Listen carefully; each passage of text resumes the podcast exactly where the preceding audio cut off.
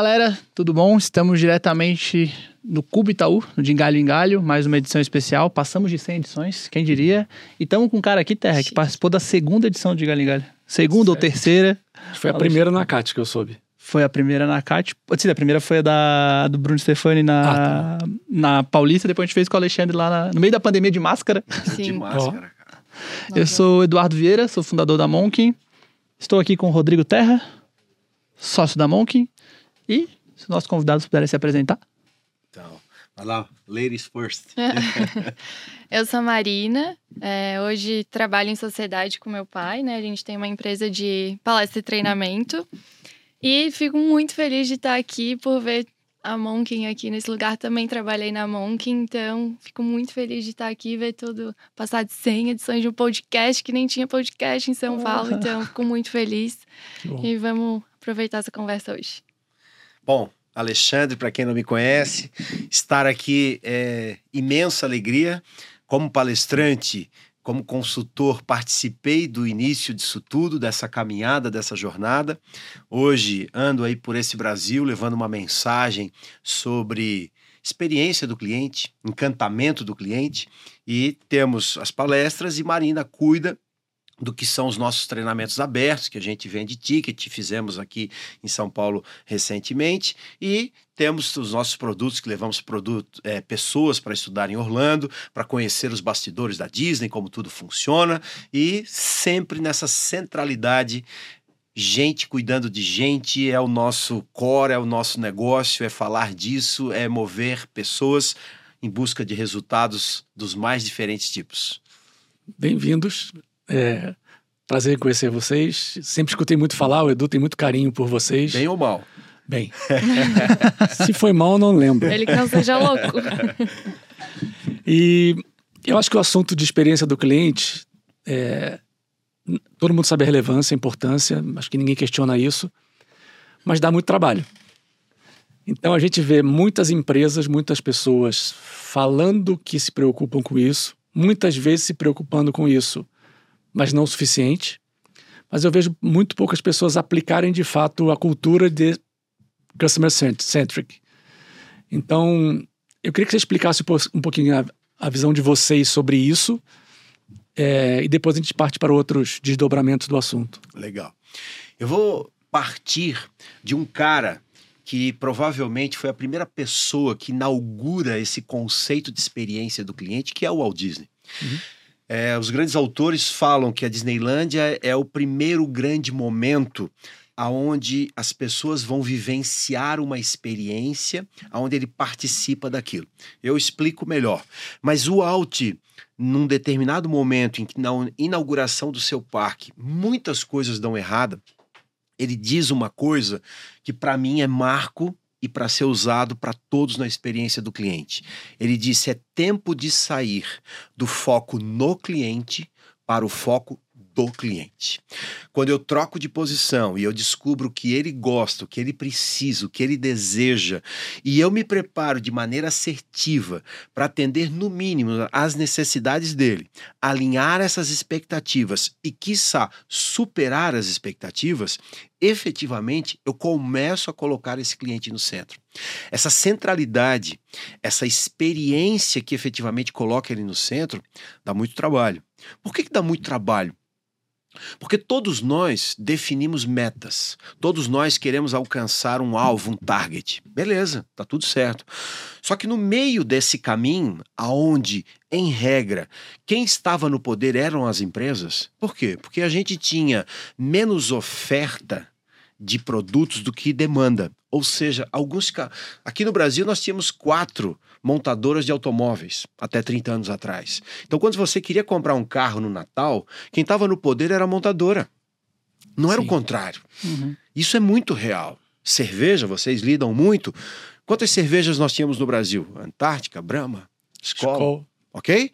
De repente, você chega numa prateleira de supermercado, tem quantas para você escolher? Você não consegue contar. É. Você não consegue contar hoje no Brasil, ok? Então quem, quem é que passa a ter o poder? O cliente, poxa. Uhum. Troca de posição. Só que a maioria das pessoas não conseguiu entender ainda que a decisão de compra hoje é dele. E para que ele me escolha uma primeira vez, eu posso atrair por preço, algumas estratégias de penetração, tá tudo bem. Agora ter recorrência, fidelização, lealdade, esse, isso dá muito trabalho.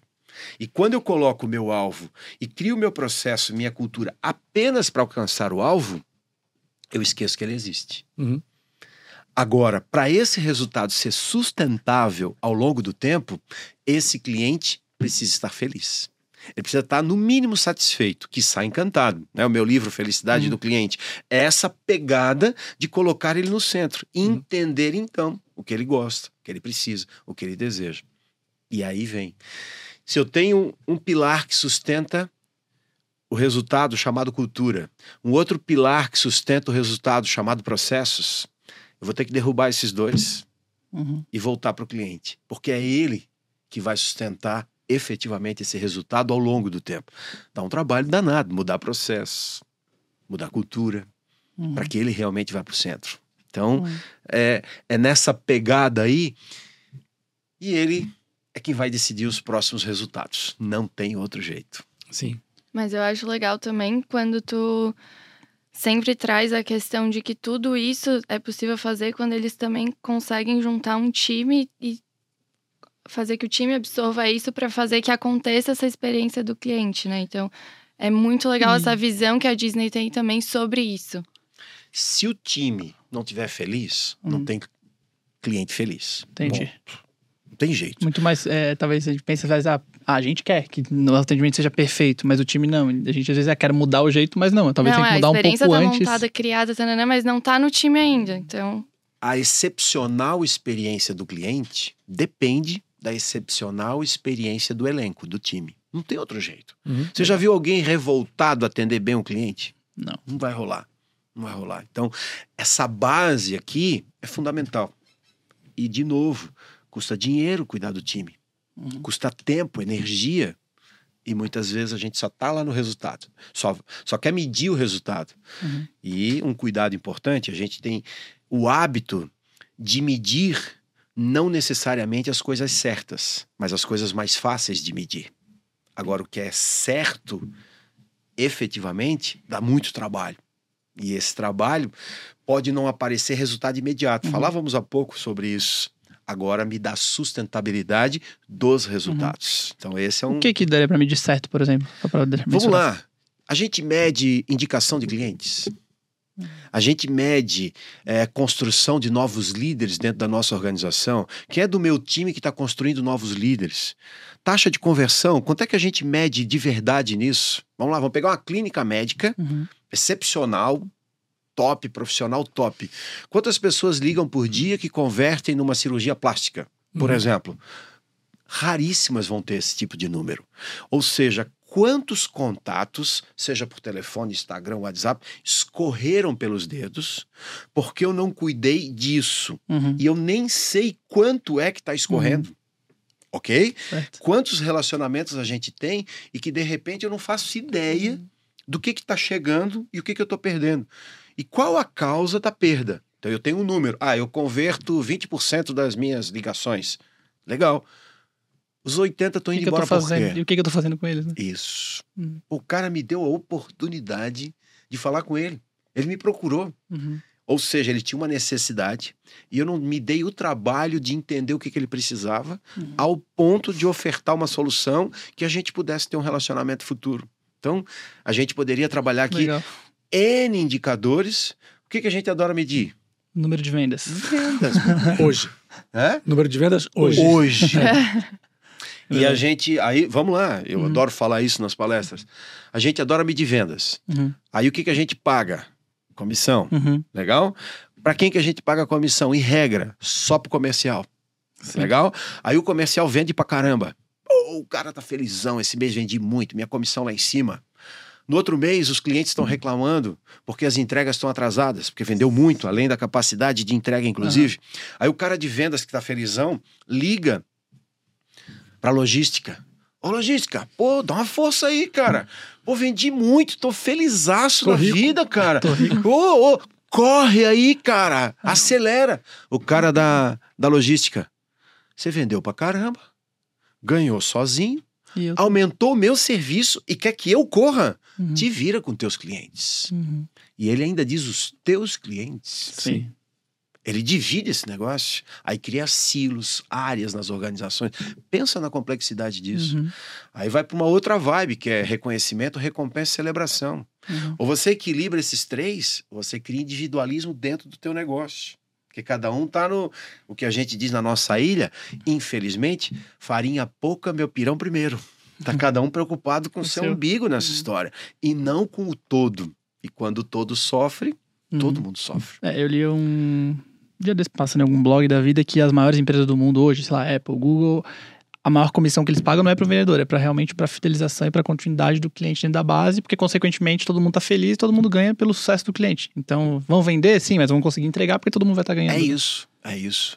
É, as visões deles originais são fantásticas, principalmente no Google. Né? Eu tive com o Laszlo um Romeno, que cuidou da área de gestão de pessoas na- quando o Google explode de verdade.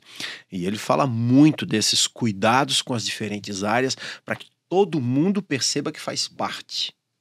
Porque senão, cara, aí é o que, o que, que o mundo corporativo mais chora? Pô, é o marketing brigando com com, sei lá, com quem, com todas as áreas, todo mundo, ninguém fala com ninguém, cada um tá. Aham. E aí Um o falando mal do resultado outro, né? E o cara só tá preocupado com o número que vai apresentar. Mas aquele número é sempre consequência. Uhum. E daí o cliente também não entende que às vezes as coisas não acontecem, não se sente bem, é um lugar é atendido de um jeito, outro E de o cliente outro. não tem nada a ver com esse problema, né? Sim, total. Eu tô pensando aqui, eu já fui executivo há muito tempo, eu, a gente vive com N clientes que são executivos hoje. Eu, eu acho que é uma cascata. Porque assim, eu posso chegar em qualquer empresa agora, ser CI, qualquer coisa, e falar, eu tenho uma visão e eu quero implementar a visão do cliente aqui dentro. E a gente precisa mudar tudo. Uhum. Na hora que eu falar isso, 15 vão pedir demissão, 40 vão me odiar. Eu vou ter que convencer o meu chefe, inclusive, mesmo tendo feito uma entrevista do emprego falando sobre isso. Porque mudar E te contratou por isso. por isso, exatamente. Sim, mudar dói muito. E as pessoas têm é, a questão de imediatismo incutido nelas, muito mais, na minha opinião, por sobrevivência do que por querer ser assim. Uhum. Então, quando eu chego numa empresa, eu tenho um, um total cash lá, uma, uma remuneração anual voltada para a comissão, farinha pouca, meu pirão primeiro. Então, eu tenho que entrar numa empresa, convencer a empresa inteira, é, fazer o meu time acreditar, eventualmente mudar o time, porque tem um perfil que não faz. é, não quer mudar ou não acredita no projeto. E é uma cascata. Então, minha grande questão é: dá para fazer? Porque é um esforço muito grande num mundo que se consolidou dentro desse caminho. Até nas próprias startups, que a gente vive bastante aqui, você começa com o fundador colocando, imprimindo o sonho, a preocupação. A gente tem muito isso aqui na mão, que de se preocupar com as pessoas, com os processos. É, Mas ao longo do tempo, o investidor entra, aí fala assim: tudo bem, se a gente está dois anos investindo, mas cadê o dinheiro? Cadê o dinheiro? E aí tem uma subversão dos valores, muitas vezes. Então tem que ter uma, uma resiliência gigantesca, mas o meu ponto é: que botão eu tenho que apertar e como é que eu faço para fazer isso andar? É, eu sei que a pergunta é difícil, mas acho que o debate pode levar um caminho aqui, né? Vai dar uma palestra, né? Mas. é, primeiro, eu diria o seguinte: dá para fazer. Uhum, Agora, também não é mudando tudo do dia para noite. perfeito. Porque qualquer coisa na nossa vida, a gente vive buscando equilíbrio entre as coisas. Quando a gente vai mudar alguma coisa, a gente está mexendo com interesses, a gente está mexendo às vezes com vidas. Então, a gente primeiro, o que, que eu faço? Né? Eu tenho um programa que eu implanto cultura, eu fico pelo menos 12 meses dentro de uma organização. Eu pego uma por ano só para fazer isso e eu vou usar uma delas como exemplo para o que tu estás dizendo. Eu cheguei lá, é, fui contratado, ou melhor, eu fui chamado exatamente para fazer o que você acabou de dizer. Fui contratado para isso, não tem? Faz isso aqui, pelo amor de Deus. De fora, né? É, Externo. e eu sou um externo, né? É isso mesmo. Aí eu chego dentro da organização e me reúno com os três diretores: um executivo, um de operações e um comercial. Legal. Aí o comercial e o executivo me põe na parede, tá? Quanto é que tu me entrega de resultado em seis meses? Legal? O cara quer medir as vendas, o resultado financeiro em seis meses.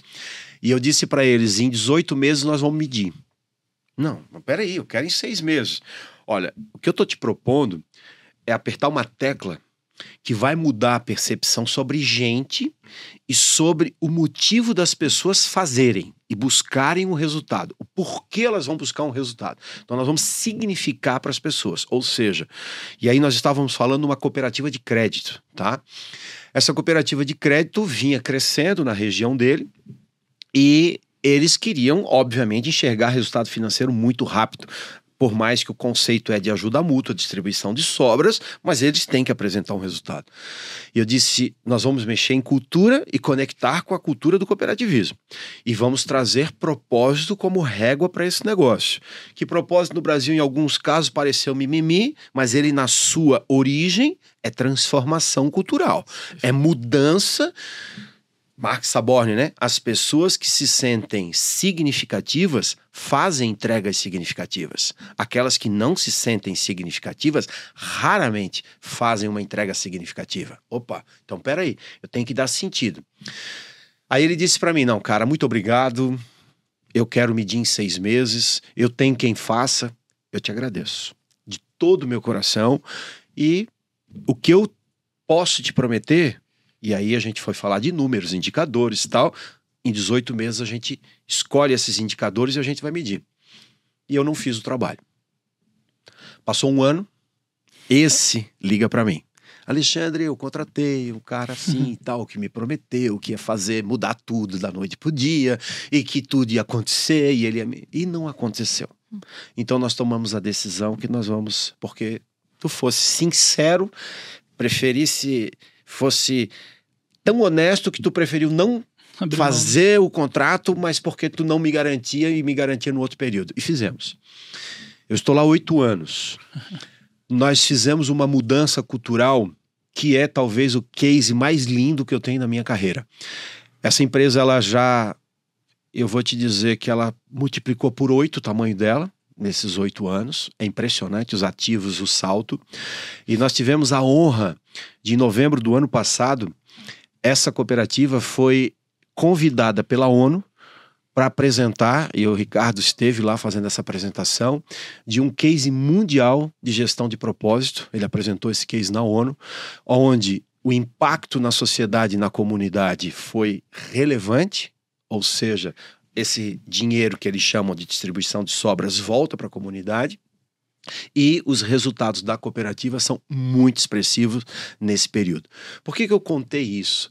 Para dizer que é possível. Sim. É possível. E o resultado financeiro veio. O aumento de pessoas que trabalham naquela organização. Hoje eu, eu vou te dar um chute aqui, é de pelo menos seis vezes maior do que quando nós iniciamos. E esse caminho todo é árduo dá trabalho, tem investimento. Às vezes tem gente que vai espanar no caminho porque ele não é aderente, né? É, eu sempre digo, se os teus valores pessoais forem diferentes dos valores organizacionais, quando forem confrontados, os teus pessoais vão prevalecer. Claro. Ponto. Ou seja, então tem gente que vai espanar no caminho. Uhum. E faz parte do jogo, não tem outro jeito. Agora tem um objetivo comum, tem um bem maior aqui como instituição vendo isso. Opa, e se todo mundo compra essa ideia porque faz sentido para elas, o uhum. resultado vem. Mas não é assim. É, e tem uma questão assim: o que é resultado, né? Isso. Que às vezes você já está no limite do mercado para comprar o seu produto. Isso. O governo é muito assim, né? Uhum. Sem falar sobre política, mas sobre gestão. É, 95% do, do orçamento do governo está preso em custo. E a gente fica sempre buscando o governo, fonte de receita, que é o, o povo que paga. Nunca olharam para os 95%. Então, se fosse uma empresa com essa margem de 5%, uhum. Ela tinha que, às vezes, poderia triplicar a margem Sim. se tivesse eficiência aqui, né? Uhum. Mas o mercado está acostumado a fazer, aumenta, cresce, cresce, cresce. Então é muito sobre desmontar o, o modelo que existe e tentar construir a partir do que você tem. Seguramente, né? né? E olha só, e é, é, o que tu acabaste de dizer. Quando a gente olha, às vezes, no mercado, eu vou, vou, vou voltar para aquela. Ela tem uma área geográfica de atuação limitada. Uhum ela não pode expandir. Pela definição do cooperativismo. Uhum. Então chega uma hora que está no limite do mercado. Só que eu posso aumentar minha margem de contribuição dentro daquele mercado. Sim. Eu posso ser mais eficiente dentro daquilo que eu faço naquele mercado. E sim, eu obtenho um sucesso de número também melhor por ser mais eficiente, eficaz ali dentro, né? Uhum. Então é muito legal isso, porque diferentes modelos a gente vai enxergar nessa caminhada de gestão. Mas sim, nós vamos ter que voltar muita coisa para nossa essência. A gente está falando que uma das grandes inovações hoje é cuidar de gente. Oi. Não é verdade? Da saúde. É, da saúde É, mental é, das pessoas. exatamente. Oi. É, é isso, isso. cara. É isso. É isso que eu tava pensando enquanto tava falando. Que dos clientes que a gente tem contato, os que vão pro Orlando e, e aí contam pra gente depois experiências que tiveram, que aprenderam, dá pra ver muito que é as empresas que o negócio vai dando certo, eles fazem essa cascata de chegar em pessoa em pessoa. Então, ver esse todo, planejamento, resultado. Mas quando eles conseguem chegar em, em cada time, em cada pessoa, trazer os objetivos, eles se surpreendem, né, com o resultado e contam pra gente: meu Deus, eu fiz isso pro meu funcionário e aí ele melhorou muito e era uma coisa muito simples. Um dia eu só sentei pra ouvir o que ele tava passando, sabe? Umas coisas assim que a gente acha que é pouco, Uhum. mas que vai alcançar, que vai fazer todo esse, esse crescimento, essa escadinha. Sim. isso aí. E, sim, acho que a gente falou 18 meses do tempo, às vezes quem olha de fora, ou sei lá, putz, vai lá 18 meses. A gente tá falando de retorno financeiro. Mas eu quero começar a melhorar a experiência do cliente na Monken, por exemplo. Boa. Por onde eu começo? Ou quem tá vendo a gente aí, uma startup, ou até uma corporação, ela, pô, ela tá numa área pequena e ela quer melhorar a experiência ali dentro. Por onde eu começo? A primeira coisa que eu faço é o seguinte: primeiro, eu preciso fazer um diagnóstico. Quem é o meu cliente hoje? Quem é o meu foco hoje? Eu conheço o meu cliente ou os meus potenciais clientes. E aí a gente vai fazer o que a Disney chama de bússola do Mickey, né? Que é um verdadeiro estudo aonde qual a necessidade básica do meu cliente hoje? Qual é a dor que eu atendo? De verdade. Tem um monte de gente que não sabe qual é a dor que atende, cara. Ele tá perdido. Ele tá tirando para todo lado. Não, aqui um comprou isso, um comprou aquilo. Uhum. O, que, o que que eu tô posicionado? O que que eu me proponho a gerar de solução aonde eu atuo? Pô, cara, eu sou bom nisso aqui, ó. Todo mundo olha para mim, nisso aqui a gente é bom pra caramba. Né? A Monk Inovação. Pô, Uhum. segmentou, posicionou aqui. Então no Cubo falou de inovação, a Monk tá comigo. Poxa, tô posicionado aqui. Agora tá, a dor dele é tal. Que expectativa ele tem de mim? Uhum. Alinhe expectativas. Nem todas as expectativas de um cliente a gente consegue atender. Tem que alinhar. Ele espera isso. Imagina uma mulher chega no obstetra, eu quero um filho, eu vou ter um filho, mas eu quero amanhã. Dá para entregar? Não dá. Tem nove meses para isso acontecer, cara. Não, mas eu te pago. Não dá. Então tem que alinhar expectativas. Parece óbvio, né? Sim. Mas muitos acham que eu pago e vai. Vem a sininho com pauzinho Aham. mágico e as coisas vão acontecer. Beleza, alinhei expectativa. Agora, o que, que eu posso oferecer dentro desse mercado que vai superar essas expectativas? Legal. Quais são os estereótipos que o mercado tem sobre o meu segmento? Rótulos, estereótipos. Pega um call center de uma empresa, você vai ligar para resolver um problema. Você não tem um estereótipo da ligação? Uhum. Tem. O que, que tem sobre o meu negócio, Legal. meu mercado? Ok? Legal. Agora, aqueles que eu atendo, que opiniões eles têm de mim hoje? Pô, o que estão pensando de mim? Qual é a minha imagem hoje no mercado? Aqui, o que, que eu faço? Descubro pontos de melhoria. Eu estou fazendo um grande diagnóstico, uma grande leitura disso tudo. Onde é que estão os pontos de melhoria? Quando eu aplico essas atividades, o que, que as pessoas apresentam em regra? O que tem de melhor. O cara quer mostrar tudo de bom. Não, não, não. Tá legal, isso tudo te confirma, por isso você chegou até aqui. Agora, onde é que a gente pode ser melhor? Onde é que tá doendo? Aí eu tenho ciência. Tem um livro, né? Acho que é questão de honra, que diz assim: você tem a coragem de encarar a verdade? Putz, aí o cara pisa no chão. É aqui. É feedback, né? A gente é Uhum. dodói com feedback, mas tem que escutar, tem que escutar. E depois, que sentimentos eu estou gerando nessas pessoas que eu fecho o negócio, que me contratam, que me indicam, que me recomendam? Ponto. Eu tenho agora, eu tenho um- uma fotografia de uma base sólida para construir um plano de ação do que, que eu preciso fazer. Para eu fortalecer, para eu potencializar, aonde é que eu tenho que minimizar e mitigar riscos. E aí a gente vai trabalhar aqui. Na administração, a gente usa uma matriz SWOT parecidinha com, com um pouco disso que a gente está falando aqui, mas é a gente se preparar com base sólida para poder seguir. Então, primeira coisa que eu digo para qualquer lugar, cara, onde é que você está? Uhum. Vamos fazer um- uma fotografia? Legal. Agora plano de Uhum. ação em cima disso aqui. Não sei se ajuda. Não, ajuda. E eu acho que um ponto que você Tô falou. consultoria aqui, já tô falando Vai. demais, né? Mas... Não, pô, bom pra caramba. não, não. Toda vez que eu converso com o Alexandre, eu faço podcast, eu, eu sempre saio assim, putz, vamos mudar tudo. não, não precisa sair Não, não, mudando não, tudo. não, Calma, pode. calma. Não, mas eu acho que acho que até um- a experiência que a gente traz hoje tem, um, tem, claro que tem um pouquinho de resultado que a gente conversava lá atrás, a gente fez o propósito, a gente entendeu, a gente sempre falou que a Monk tinha que ser um lugar legal para ele trabalhar. É, então, aí. no final do dia tá um pouco ligado a isso. E às vezes a gente liga é, experiência do cliente ao atendimento só, né? Só que a experiência do cliente é qualquer coisa. E aí, falou de estereótipo do meu mercado, do call center, a agência tem muito estereótipo, né? Ah, Tem. E aí eu Nosso acho que. negócio também é. tem bastante. E a gente criou um produto até legal que a gente ia pro mercado e falava, putz, é. Preciso tudo pra ontem, né? Preciso, preciso pra ontem. Pra ontem a gente criou um produto que é o para ontem. E tá totalmente ligado à experiência do cliente, que é o paraontem.com.br. Que Uhum. massa. Então a pessoa entra lá, pede. E antes era o quê? A agência falava, não, não tem como fazer coisa pra ontem. Ou fazia, mas numa rixa grande. Não, o cliente ficava indignado, a agência ficava indignada. Então acho que tava ligado à experiência e não é atendimento, né? Legal. A equipe ficava indignada. Todo mundo ficava mal. Então a gente criou freelas, então tem 140 mil freelas hoje pelo Brasil que a gente tem num, no grupo. E aí a gente manda a demanda lá, volta pro cliente rápido, um enxuto. Então, assim, tá ligado à experiência, querendo ou não. Não tem nada a ver com atendimento, legal. Uhum. mas tá ligado à experiência do cliente. E hoje tem muito cliente que vem falar com a gente por causa desse produto. Não sabe nem o que a mão que faz, sabe? Mas, cara, eu sei que você tem aquele pra ontem, falaram bem, vocês não reclamam quando fazem coisa pra ontem. Então tá ligado à experiência. Resolve, né? Do jeito da Monk. E do jeito que o cliente precisa. O atendimento, que antes você falou aí, né? Uhum. É um caminho para o relacionamento. Quanto melhor eu atendo. A grande questão é quem é que faz parte da equipe de atendimento?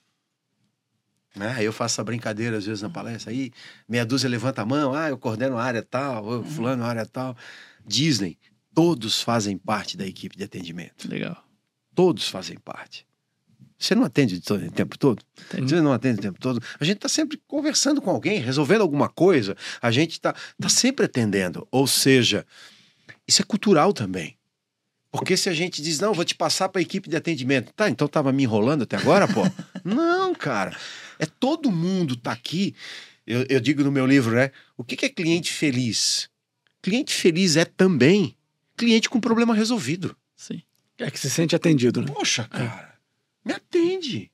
Resolve. Pode até não ser para ontem, às vezes. Não, Mas olha só. Mas é real, né? Olha, É- eu tô alinhando contigo. É, a grávida não é pra ontem. Não, não tem isso.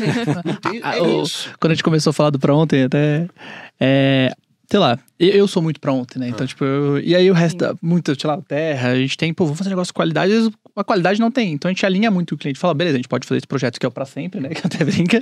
Boa. O Eu brinco sempre. do pra sempre do pra Boa. ontem. Olha pra perenidade. Isso, e Legal. pensa na estratégia, e pensa num trabalho. Nossa, vamos pensar. Ou tem o pra ontem, o cara quer fazer um vídeo de drone na, na fábrica da Ambev que a gente fez. Resolve o cara. Pronto, precisa pra amanhã, precisa Pronto. realmente pra amanhã. Resolve. Então, sem empate com o cliente, jogar junto com ele, cara, a gente pode fazer isso pra ontem, mas vamos pensar numa estratégia e a gente tá conseguindo criar esse para sempre muito forte, que é o nosso produto que a gente mais gosta, né? A gente quer ter o para sempre, a gente quer ter os clientes junto, e o pra ontem é um produtinho que atende esse para sempre também, porque eles vão ter urgência, ser empático com o cliente. Uhum. Tem uma história nossa que é legal. Quando eu cheguei na Monk, por 30 anos de carreira, já atendi empresa enorme, já trabalhei em empresa enorme.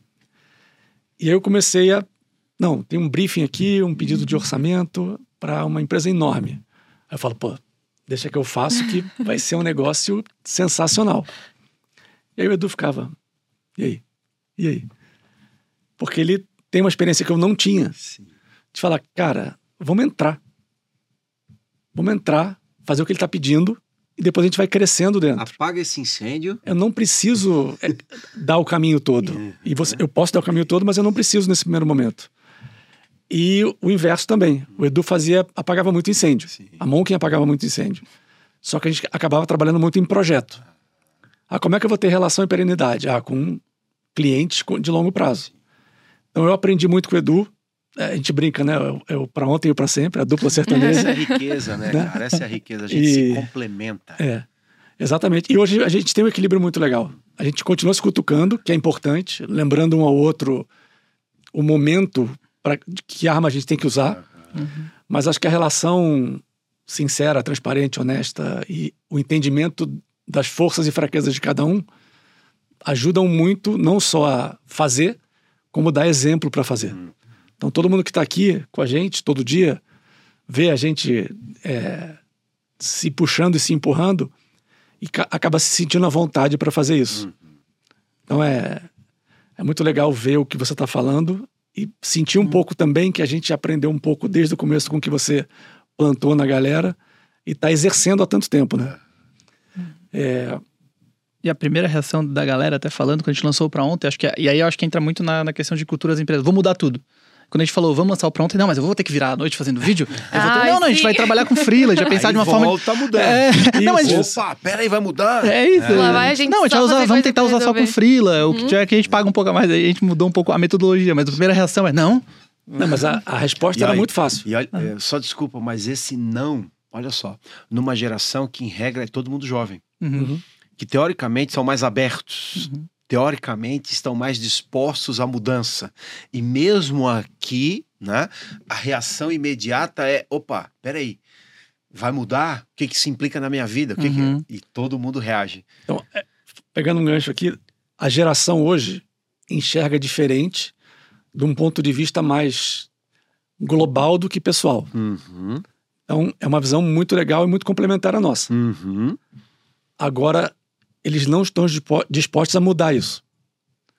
Então, o pensamento, o mindset, o drive é um muito importante para o mundo, Uhum. só que eles têm que ouvir a gente também. Uhum. Porque a gente já foi lá na frente, já errou muito, Já bateu com a cabeça na entende a parede, importância disso hoje. Então tem que ter a humildade, a consciência, a maturidade para falar não, eu, eu preciso dizer sim para algumas coisas para poder realizar o que eu tenho de fato de interesse para fazer. E essa é talvez uma das principais dores do mundo corporativo. Uhum. né? Essa briga entre gerações dentro das organizações. E dou até como dica aí, né? Te abre para as outras gerações. Aprenda, eu amo. Eu tenho um tio de 92 anos. Aí ele tá lá na chácara do meu pai e tal. Eu vou com ele andar, cara. Aí ele vai contar para mim essa árvore aqui, ó. Isso aqui a gente fazia cabo de machado, porque essa madeira é assim, assim assado. Essa aqui, ó, serve para cabo de martelo. A diferença de uma para outra, sabedoria que vai se perder. E eu tô escutando aquelas pessoas e aquilo vai me servir para outras coisas na minha vida. Escuta. Escuta as pessoas. Tem coisa para te ensinar e de graça. E de graça. Às vezes você paga um curso absurdo para receber aquela mensagem que o cara do teu lado tem para te dar. É, o filme Estagiários, né? Aham. Cara, É muito bom. assiste dez vezes aquele filme É e, e absorve aquilo que tem uma essência naquele cara mais velho que a galera não tá enxergando. E aprendendo com ele, sua vida melhora. Sim. E A vida é começo- sobre repertório, né? Nossa! Então gente. assim, a história do martelo e do machado vai servir para alguma coisa em algum momento, porque você vai juntar isso com o teu problema agora Isso. e vai trazer um caminho. É. Aí a gente fala muito aqui, é, não, vou, não vou revelar a pergunta final, é, mas a gente fala muito aqui sobre estar aberto a aprender. Não é só ter humildade para ouvir, é aberto a aprender qualquer coisa. Absorva, né? Exatamente. Absorva. Você vai usar. A vida vai te confrontar com circunstâncias que, se você tiver um bom repertório, você tem para onde sair. Sim. Você tem algo para Uhum. contribuir naquela situação. Agora, se o seu repertório é desse tamanhozinho, porque você não quer abrir mão daquele mundinho, abre. Uhum. Abre mão. É, é a história de viajar, às vezes, né? A gente vai para uma outra cultura. Como é que os caras. Você vai para a China, como é que os caras pensam isso desse jeito? Isso te inquieta, mas vira uma inquietação pos- positiva, porque eu quero descobrir por que, que ele usa aquilo daquele jeito. Por que, que aquela realidade lá e não é a minha? Senão a gente fica nesse mundinho, Uhum. aí a gente fica na ilha sem sair da ilha, né? Sim, e sim. não consegue enxergar o por fora. O mundo é um mundo de oportunidade, de uma riqueza linda. Sim. E aí, quando a gente vai falar na experiência do cliente, cada um é único. Cada um tem suas, seus repertórios. Uhum. Por isso eu tenho que escutar cliente. Uhum. Eu digo muitas vezes nas empresas: qual é a opinião do teu cliente? Não sei. Tá, peraí, você nunca escutou o teu cliente? Não. Você nunca mais perguntou para ele se ele gosta? É mais comum do que deveria. Muito mais comum. É, a gente foi para um caminho muito legal aqui, mas eu queria voltar um pouco para vocês. É, o modelo de vocês já está provado, o, o- o trabalho de vocês faz todo sentido dentro desse modelo de pensar novo, mas vocês têm vários formatos, né? Você tem as palestras e você tem os cursos e os treinamentos que, que, a, que a Marina coordena. Como é que surgiu essa ideia de dividir, se é que eu posso falar dividir, e que tipo de aplicação que você faz tem e que benefício você já viu para o pessoal que tem feito os treinamentos? Os treinamentos. Isso. É, na verdade, foi uma história que começou, foi um pouco sem querer. É, desde 2015 que a gente vai para o curso de Orlando, que faz a imersão, né? Encantador Magic Tour. Então, desde 2015 eu trabalho com o pai no, no programa de Orlando. Então, sempre vou. Sempre amei muito é, essa parte de evento corporativo ir lá. E esse atendimento. E aí eu comecei a entender essa questão dessa proximidade com o cliente. Então, sempre gostei disso. Aí fui para outros caminhos de trabalho, mas sempre continuando é, indo para Orlando. E aí é, o pai tinha esse programa, esse produto de cursos abertos. Os cursos abertos que a gente fala é assim, qualquer pessoa pode se inscrever. Então, não é uma empresa, não é um é in in company, company, né? é, não é uma empresa que contratou. É, qualquer pessoa, um evento aberto. Então, qualquer um pode se inscrever. E aí o pai tinha uma parceria até com uma outra empresa, essa parceria é, finalizou. E aí, coisas da vida que vão acontecendo, uma coisa dá errado, outra coisa dá certo, a gente começou a. Então vamos, vamos juntar. Gosta, vamos, topa, quero continuar com esse produto, tem que continuar um produto muito legal. Por quê? Porque as pessoas ali no, no curso aberto, que tem, né, felicidade do cliente um case Disney. Então, usa uma metodologia modelo da Disney, vai apresenta. Eu organizo, fico no backstage ali, na estratégia por trás. E atendo. É, Então, é um curso muito legal porque muitas empresas oportunizam times Uhum. que nunca fariam, não não estavam tendo a visão de fazer um treinamento. Então, a gente fala assim: eu adoro quando uma empresa leva um time inteiro, leva cinco, seis pessoas. A gente estava agora em Campo Grande, tinha uma veterinário, uma clínica, aí tinha um- uma equipe toda de academia, assim, que nunca pensaram ou que não estavam tendo esse foco. E talvez não tivessem, inclusive, a oportunidade de me levar até lá, né? Sim. Então, esse produto é muito legal porque ele democratiza essa oportunidade. Uhum, Sim. Porque, em regra, a caminhada está muito pautada no trabalho em company. sim. Só que aí, o que Marina está dizendo, o que, que é legal? Aqui tem um cross-selling, né? Uhum. Então, vamos lá. Isso. Se eu trabalho no aberto, o aberto me leva para o in-company. Uhum. O in-company leva as pessoas para Orlando. As pessoas de Orlando me levam para dentro das empresas dela. Aí, dentro das empresas dela, ela coloca pares dentro do aberto. Uhum. Aí, essa turma do aberto, a gente leva para um online que a gente faz duas vezes por ano, que é um voltado gestão de pessoas e outro liderança especificamente. Então é bacana porque lá em E Floripa fazem de novo, vão para Orlando e voltam E na cidade, voltam. vai de novo e faz de novo. é uma loucura. Tem gente que já foi comigo quatro vezes no aberto. Isso o que tá fazendo aqui de novo, né? Não, eu tenho que renovar isso tudo, eu tenho que Mas é de novo. é. Isso é saboroso demais. E o que, que é bacana?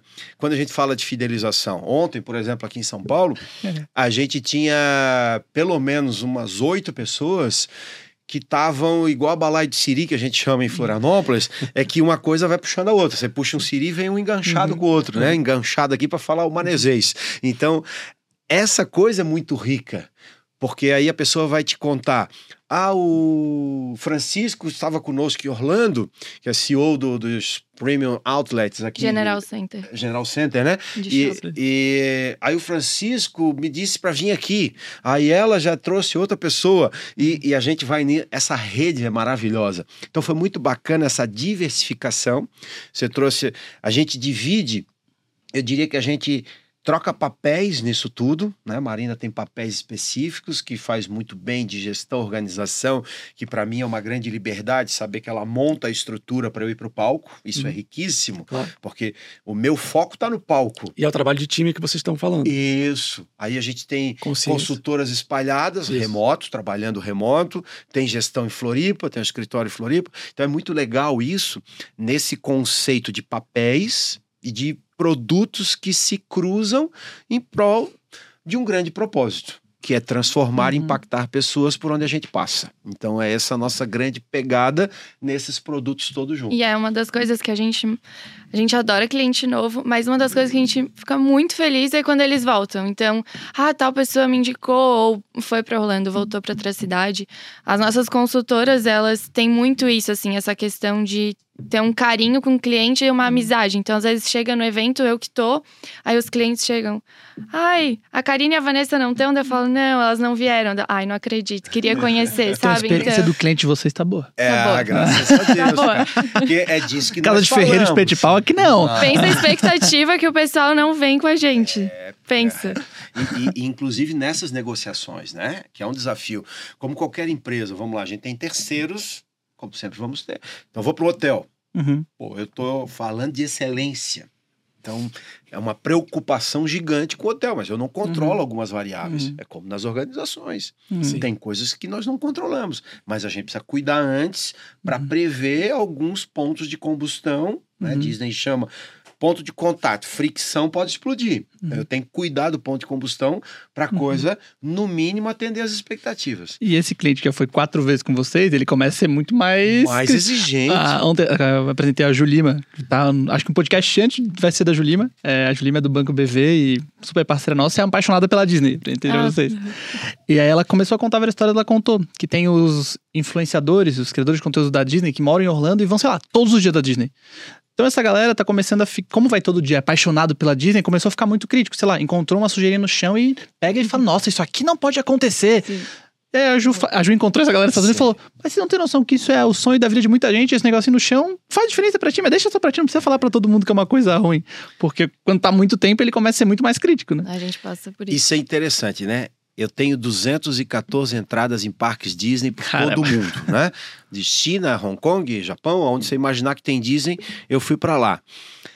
Por mais exigente que eu me torne, e claro que uma companhia daquele porte troca CEO, teve um momento traumático na pandemia, com uma troca de CEO, inclusive, que gerou alguns traumas importantes, que houveram algumas preocupações, e que, claro, você imagina, Disney perdeu nos Estados Unidos 28 mil pessoas. Quando você perde 28 mil pessoas, a Califórnia ficou 467 dias fechado. Uhum. Uma empresa que fecha a porta e de zero receita durante 467 dias. Obviamente, eu vou perder gente, vou perder grandes talentos nesse período, remontar tudo isso. Mas eu digo, cara, eu volto, vou no Havaí, vou no Japão, vou na China, eu ainda me surpreendo. Eu ainda me surpreendo e me encanto. Eu eu tô indo agora abril e maio, temos dois grupos lá. E vamos ficar um período de sete dias entre um grupo e outro. Não vou voltar para o Brasil, vou dar uma curtidinha, né? E Muito- dois muito trabalho dias. voltar pro Brasil. É, é, dá muito trabalho. E dois dias eu vou ficar num hotel luxo Disney que não fiquei ainda para gabaritar, né? Lá são 32 grandes resorts, eu tenho que ir a tudo, né? Faz parte, né? Para poder um falar. grande pras- sacrifício. Tá difícil um trabalho, grande né, Té? sacrifício. Grande faz sacrifício. parte. E eu, ontem de manhã eu fiz essa reserva desses dois. A gente fala de ontem, a temporalidade para o que fica gravado é complicado, Ah, mas tudo bem. É, eu fiz a reserva de dois dias. Eu tava igual a criança pequena, rapaz. Porque esse era um hotel desejado e eu nunca tinha encaixado. Ele é tipo um Forte Apache. Uhum. Quem foi da nossa geração, soldadinho, Forte Apache, era um negócio Sim. quase que uma fissura, uma obsessão. E eu nunca me hospedei, eu levo os grupos para almoçar lá, que tem um almoço diferente. Eu tava igual a criança pequena, cara. Então eu entendo essa galera, mas tem uma galera cri-cri chata Tudo, né? pra É, caramba.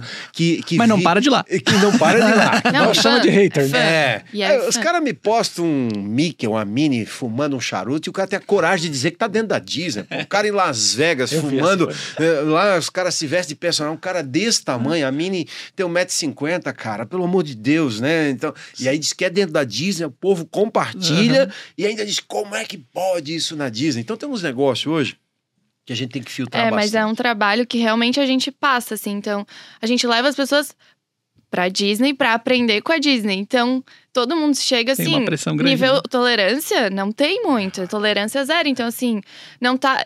Aí, aí vai com o olhar, às vezes, procurando algum erro. E é normal, porque tá ali E começa a esperando. prestar muito, não é nem procurando mais, tá prestando muito mais atenção nisso, né? Tem Fala coisa que experiência tu cliente, nunca- tá, mas e Exato. esse atraso na palestra de hoje? Eu, eu falo da, da, da cultura da limpeza, né? Teve dois que foram pra lá, eles ficaram cronometrando quanto tempo ficou a pipoca no chão. Sim. Nossa. Ficaram sentados, esperando Cara, algo deu- acontecer. Levou três Aconteceu. minutos. Indignado. Levou três minutos E para na sua recolher. empresa? Hã? E na sua empresa? Qu- Quantos, Vou lá, eu vou lá. quantos anos Apareceu o demoraria? Mickey lá. Ah, então, vai lá. Mas é, é, essa é a beleza e, é- e essa é uma outra coisa rica que a gente tem que pensar o seguinte, quando eu falei de entender o cliente. Isso. Essa diversidade de percepções, ela é real. Não adianta achar que é um mundo de pilim-pim-pim. Não tem. E cada um é de um jeito. E eu preciso respeitar isso. E da gente conseguir se colocar na posição de ter calma, porque eu sei, eu vou chegar lá, as pessoas vão olhar alguma coisa e vão, Marina, tu viu isso? Eu fico, deu assim, deu assim. Marina, não acredito. Não, Marina, não é possível. Deu- daí a gente entender que ele tem essa expectativa, que ele Uhum. não espera alguma coisa, o que ele tá esperando, e saber explicar isso pra ele. E, Uhum. e aí entender que isso é um processo que as coisas acontecem, né? Como uma Uhum. empresa normal, e como vai acontecer lá, e que um cliente um dia pode falar a mesma coisa Boa. pra ele, né? Eu acho que essa é a grande reflexão. É, tudo bom, demorou três minutos, mas a gente veio aprender aqui que três minutos pode ser normal. Na sua empresa demora quanto? Como é que você vai chegar a resolver esse problema em três Isso. minutos? Como eu levo pra casa, né? Isso. Tô vindo aprender Que como eu levo. processo é esse que contribui para que em três minutos, porque em regra é imediato, Uhum. E quando leva três, tu te assusta, mas na minha empresa, quanto tempo leva? Para fazer isso, né? Uhum. Vamos lá, eu, eu quando faço trabalho para clínicas, trabalho muito com hospital e clínicas, eu mostro uma imagem de uma pia quebrada de uma clínica de luxo e uma plaquinha ou uma folha de A4 impressa dizendo assim: cuidado, não se apoie, pode cair. Aham. Só que aquela folhinha já está toda enrugada, ou seja, ela está ali há muito tempo naquele lugar. Uhum. Poxa, o que que o meu processo falhou? Que ela continua lá, a plaquinha. então, essa reflexão é que é muito rica, Isso, isso. muito rica. O que que eu contribuo no meu processo para melhorar essa experiência num tempo adequado, dentro das condições e realidade que eu existo, né? Então, Legal. muito bom. Que às vezes tu nem olha pra isso. E daí tu vê que tu. Isso. Quando tudo tá certo, daí tu percebe. Mas quando não tá, aquilo Acaba vai ainda ficando. no dia a dia operação. É. Mas, galera, indo para o final, acho que estamos aí. bastante-? É. Só- Papo- o papo Não, foi bom pra caramba. Estamos falando bastante. O assunto passa rápido e tem dúvida pra caramba falar. E vamos ter mais episódios do Alexandre aqui também. Daqui a pouco o Alexandre convida algum cliente pra falar um case de sucesso. Opa! Ah, eu bom, acho. Ó, Se é material, eu material É, bom. uma- Fechado, então, tá combinado. Mo- É uma boa ideia, uma boa ideia. Legal. Essa lista. É, boa, vamos, vamos fazer uma temporada com o Alexandre Espírito sobre a experiência do cliente. É legal. hein? É, ó. Tá gravado agora. Tem que concordar. Não, mas muito legal. Obrigado pela presença. E uma pergunta que a gente faz, e é pra cada um. Uma dica pra quem tá assistindo. Dica de vida, dica profissional, qualquer dica. Dica que você daria pra uma pessoa que você conheceu agora. Vai. O que Eu, que sai? eu Tela na daria. pressão. Não, é. Uma coisa que eu tô aprendendo muito esse ano com esse. Até com esse nosso time novo, é de ouvir. Pra mim é muito básico, assim. É, é muito simples. É precisar ouvir onde tu tá na tua posição, o que que tu precisa, se tu tem que atingir tal resultado, ou se tu tem um time pra cuidar, ou se tu tem um projeto pra fazer. Escuta, escuta o teu entorno e entende. Escuta realmente querendo entender e vai com calma. Ah, precisa ir rápido, tudo bem, mas reserva um tempo para escutar e para cuidar do que precisa, porque isso parar agora, depois vai mais rápido, porque se começar tudo rápido agora, depois às vezes tem que parar mais tempo. Perfeito. Muito bom. A minha dica é: ame o que você faz. Trabalho não dá para fazer só o que a gente gosta, mas a gente precisa amar aquilo que a gente faz. Trabalho tem duas fontes: fonte de grana, mas tem que ser fonte de vida. E se for fonte de vida, é uma delícia a gente trabalhar, apesar dos obstáculos e dos desafios. Então, cara, coloca um- uma porçãozinha de amor em tudo que você faz, que é gostoso trabalhar. E se a maior parte da nossa vida é trabalhando, aí a nossa vida é mais gostosa, porque o trabalho compõe esse gosto de viver. Então fica a dica aí, ame teu trabalho. Perfeito. Fica tudo mais livre. li- Boa, fica tudo mais leve, Leve. e massa. É É. massa. E um pouquinho de diversão, né? Um que a gente e a gosta. gente tá aqui também tá trabalhando, não tá? Claro, estão trabalhando, não, delícia estão fazer trabalhando, tem que fechar a Claro, agenda, tem que estar aqui. é. Claro, É. essa que é a delícia. Mas fechado. Obrigado, Terra. Tamo Obrigada junto. também pelo convite. A gente falou, é muito, Saboroso. muito bom estar aqui, ver tudo que construiu, chegar e ver o quanto tem pela frente legal. ainda. Legal. Não, passou agora o filmezinho, me arrepiei, me arrepiei. Passou um É, filmezinho de passou cabeça. muito. É. O céu é o limite, cara. Não, muito massa, Não, muito massa. É, o... Quem não sabe, a gente tá falando bastante, mas é uma participação muito importante toda a jornada da Monk, assim, Mariana trabalhou, o Alexandre talvez foi o primeiro mentor da Monk, assim, que a gente falava com ele nós no meio da faculdade. Sim. Então, eu lembro, e antes de abrir a Monk, assim, acho que a Mariana era caloura na época, a gente estudou junto. A Mariana era caloura e eu vi uma palestra do Alexandre. Foi a primeira palestra que eu lembro de ver na faculdade, foi Na uma do Alexandre na UFSC. No auditório grande. Que massa. Sim. Eu lembro, tinha, Eu devia, devia, ter, devia ter 19 Ah, anos, devia ter foi. 19 anos.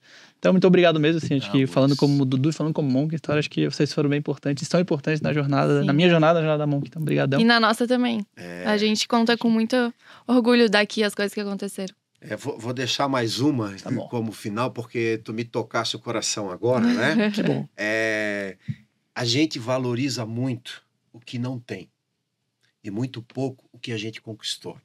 E quando a gente olha para esse caminho trilhado, a gente tem que chegar ao sabor das conquistas. E quando a gente olha aqui, seja eu como um palestrante hoje, se eu imaginar né, que eu ia fazer 200 eventos por ano, que eu ia rodar esse país, levar gente para estudar para fora, que a Monk estaria no cubo com uma relação desse porte. A vida é saborosa, cara. A vida é linda, então valorizem o que a gente conquistou. E nunca esqueçam de comemorar suas conquistas. É isso aí, celebrem, Celebrem. celebrem. Bom demais. Com seus amigos também, porque tudo veio de muita amizade É também. isso aí. Perfeito. Que legal. Bom ver isso de fora, entre aspas, Sim. mas estando dentro, o quanto aconteceu por causa de todo mundo. É, é isso aí, cara. Bom Que não é à demais. toa que eles estão aqui, né? Exatamente. Tem toda uma história. E o mundo fez vocês se encontrarem, né? Exatamente. A gente, pô. É Tem um isso aí. propósito muito parecido também. Então, Maravilha. valeu galera, terminando super feliz de galho em galho. Nos vemos por aí. Abraço. Abraço. Valeu, Tchau. gente. Obrigado. Tchau, Valeu. tchau.